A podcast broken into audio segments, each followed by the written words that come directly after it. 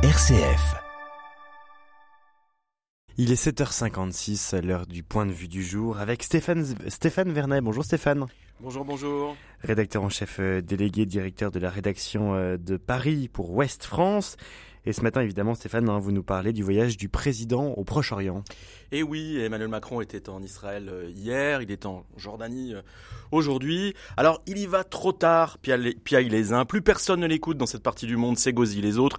En rencontrant Benjamin Netanyahou, il soutient le gouvernement d'extrême droite israélien et cautionne l'extermination des Palestiniens, hurle les autres. Voilà. Alors, bref, les adversaires du président de la République vomissent leur haine inconditionnelle du chef de l'État en se roulant par terre sans l'écouter et ça, c'est bien dommage. Parce que parce que quoi? Parce que qu'est-ce qu'ils apprendraient selon vous s'ils tendaient l'oreille? Eh bien des mots forts, ils entendraient des mots forts prononcés par un chef de l'État qui serre la main au président israélien, Benjamin Netanyahou, et au président de l'État de Palestine, Mahmoud Abbas. Emmanuel Macron propose que la coalition internationale née en 2014 pour combattre Daesh en Irak et en Syrie soit mobilisée contre le Hamas. Le président évoque une lutte, je cite, sans merci, mais pas sans règles, les démocraties se devant à la fois de respecter le droit de la guerre et assurer l'accès humanitaire aux populations de Gaza, qui ne doivent pas et ne peuvent pas être assimilés aux terroristes du Hamas.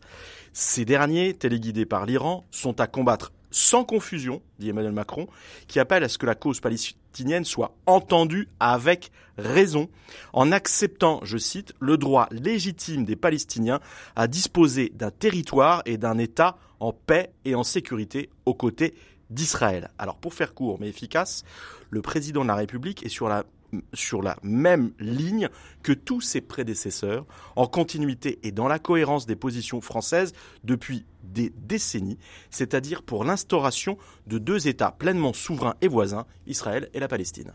Est-ce que c'est encore euh, possible, Stéphane Vernet?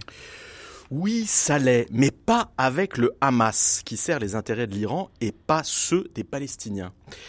Le Hamas est un je cite toujours, groupe terroriste qui ne porte pas la cause palestinienne et doit être combattu avec force. L'avenir des Palestiniens passe par une lutte sans merci et sans ambiguïté contre le terrorisme, dit notre président, et il a raison.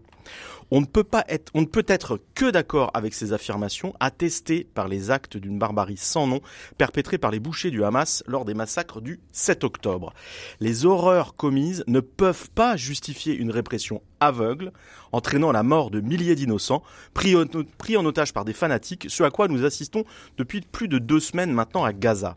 Ça, c'est ce que dit Emmanuel Macron depuis le début, à 100 lieu d'un soutien inconditionnel à Israël que lui reprochent nos propres extrémistes en France.